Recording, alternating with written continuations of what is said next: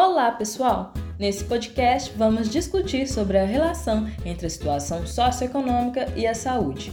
Você já parou para pensar sobre essa relação e por que existem países com bons macroindicadores de riqueza, como o PIB, e indicadores de saúde insatisfatórios?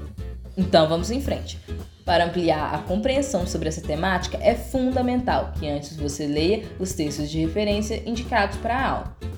Em primeira instância, dentro da lógica do poder de consumo, podemos entender que melhores condições socioeconômicas proporcionam maior acesso a bens e serviços, dentre eles a saúde. Nessa perspectiva, o nível de riqueza é fator determinante para a possibilidade de consumo ou privação de bens materiais essenciais para a promoção, manutenção ou recuperação da saúde, bem como o acesso e a utilização de serviços de saúde.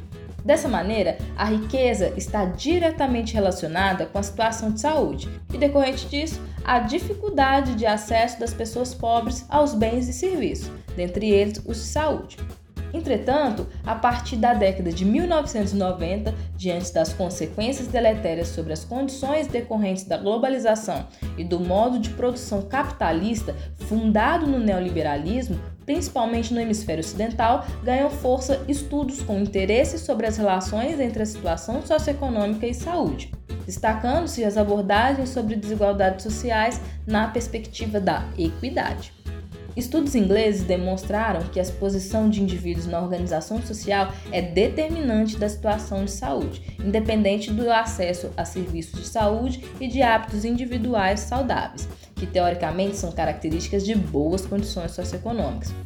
Essa perspectiva de análise da relação entre a situação socioeconômica e saúde leva em consideração as desigualdades geradas pela própria organização social, isto é, é o resultado dos processos de produção de vida material e não material de uma sociedade. Nesse contexto, as desigualdades sociais em saúde podem ser compreendidas como as diferenças produzidas pela inserção social dos indivíduos de acordo com a repartição do poder e propriedade, e essa repartição depende das condições socioeconômicas. Com isso, as condições socioeconômicas configuram-se como determinantes para as condições de saúde, podendo de um lado melhorarem condições socioeconômicas e elevarem os níveis de saúde, e de outro lado piorarem condições socioeconômicas e resultarem em piores níveis de saúde. Devemos ainda considerar que muitos processos que determinam a saúde podem ocorrer fora do sistema de saúde. Logo, ele sozinho não consegue resolver as desigualdades que se refletem na saúde.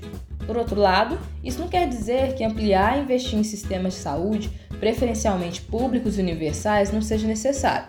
Pelo contrário, esses investimentos são importantes para o enfrentamento de desigualdades em saúde. Nessa perspectiva de enfoque estrutural, a saúde é determinada pela forma como a sociedade se organiza, o que perpassa por outros campos além da saúde. Devemos compreender que fatores gerais, como os de natureza econômica e suas influências nas condições de saúde de grupos e pessoas, superam uma simples relação direta de causa e efeito.